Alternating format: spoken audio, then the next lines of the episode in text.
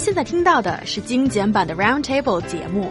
想收听并下载一小时完整节目，请关注我们的微信公众账号 EZFM Roundtable，然后发送关键词“完整版”获取下载方式，或者直接下载轻松调频 App。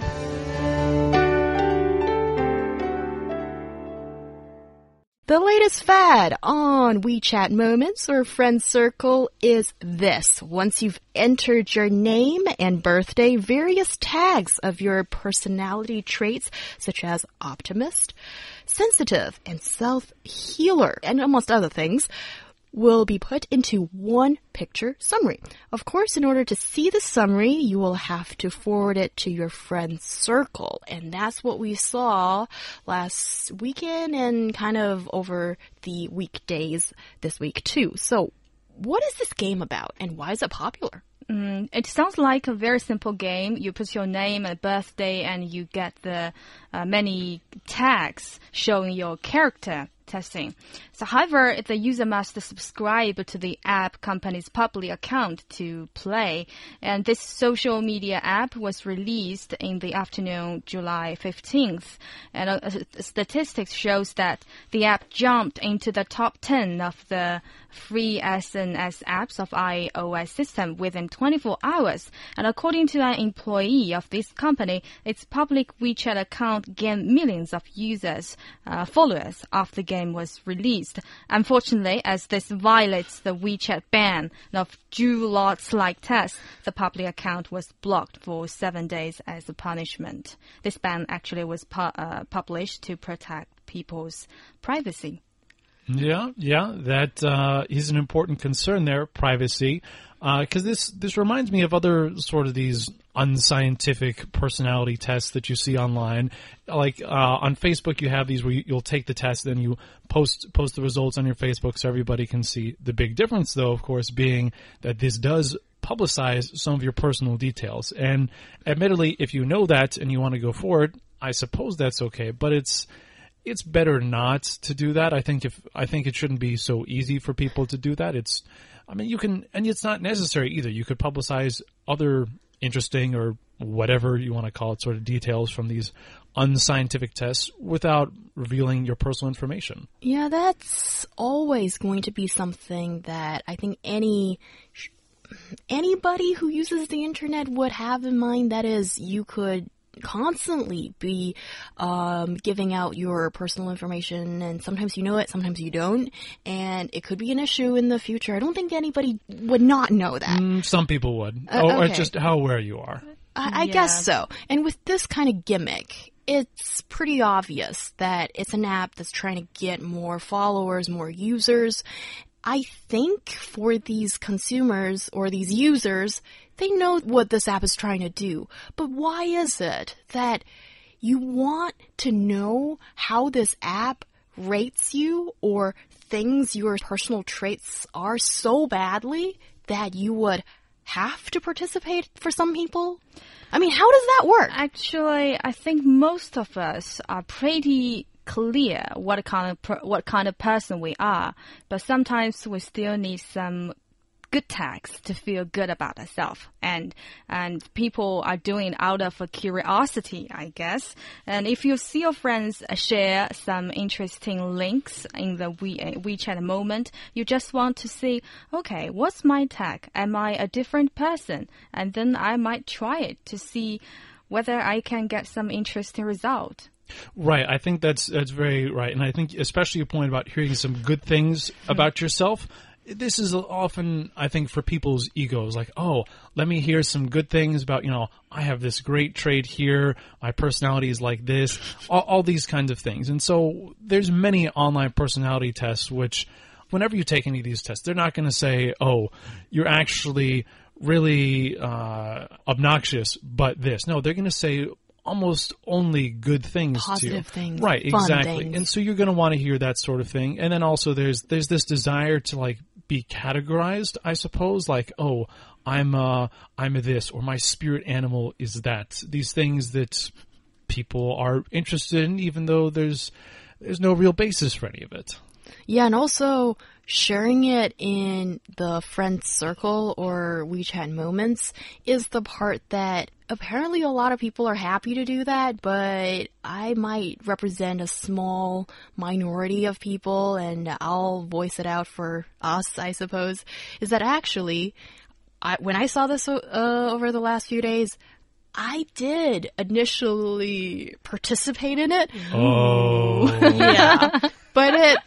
Yeah, talking about an inflated ego today, right? um, but then it's towards the last step when um, it asked me if I'd okay it to um, share this, the, the results in my friend's circle.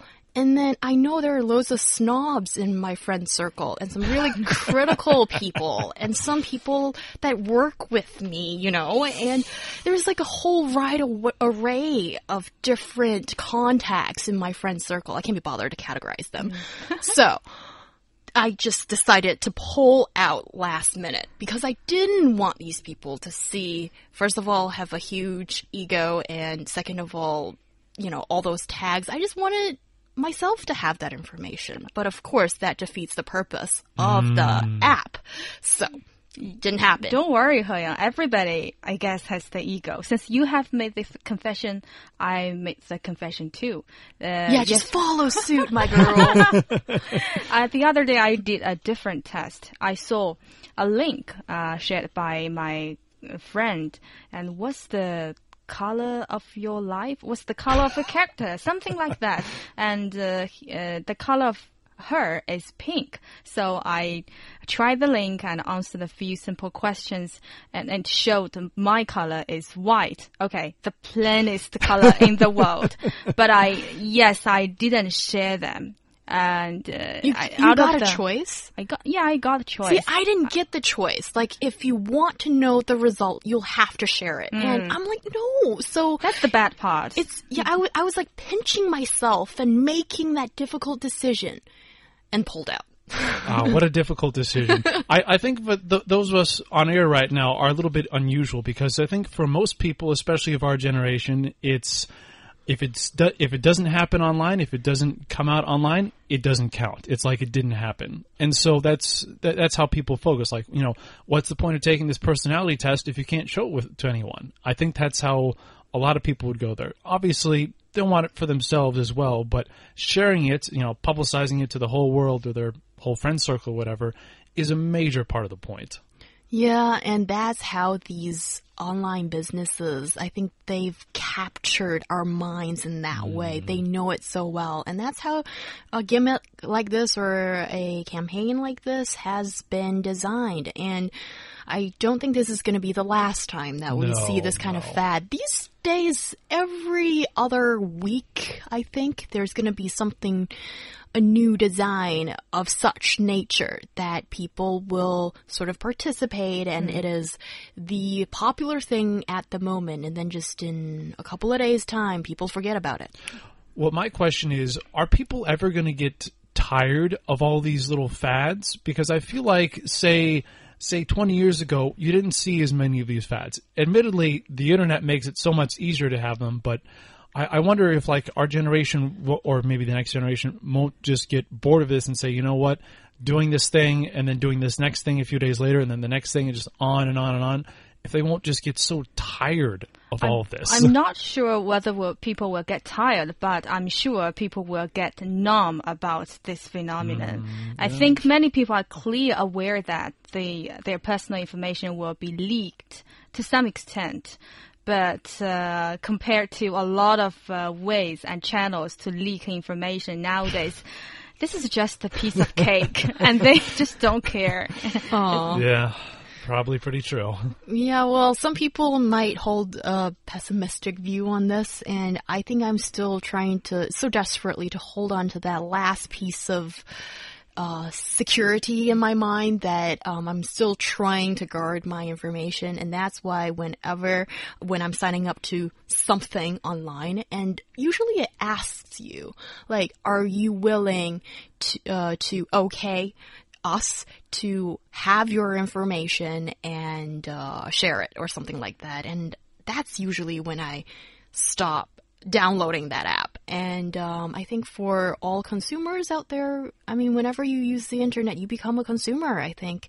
And that's one of the small but actually kind of important decisions you should make. It is. And actually, I would say it's good that those companies outright ask you, say, hey, we're going to share your personal information. Is that okay? That's a good thing. I mean, it's annoying that you do that, but at least they're outright asking for a lot of things online, whether it's uh, or on your computer, you're installing this or that or downloading whatever.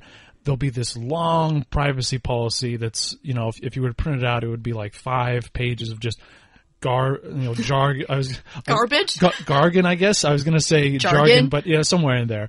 Um, and you know, it's it's just too much to read. Like I remember when I first, you know, started using computers, I would try and read those and then after a certain point, I just gave up because it's it's all about the same, and that's it's kind of the price you have to pay for for getting these things. I would say what would be good is like you mentioned, either outright asking these important questions, or like I think I think Google did once, where they made like a consumer summary of all the all this important stuff. There's like a paragraph or two, and then there's a long one for legal purposes. If they were to do that, separate it into what the consumer needs and what the legal representatives needs, that would be great. Yes, and that is going to be and already is and an important um, part of the service. And also, if you don't get that right, well, these internet companies would be open for legal disputes in the future. Mm.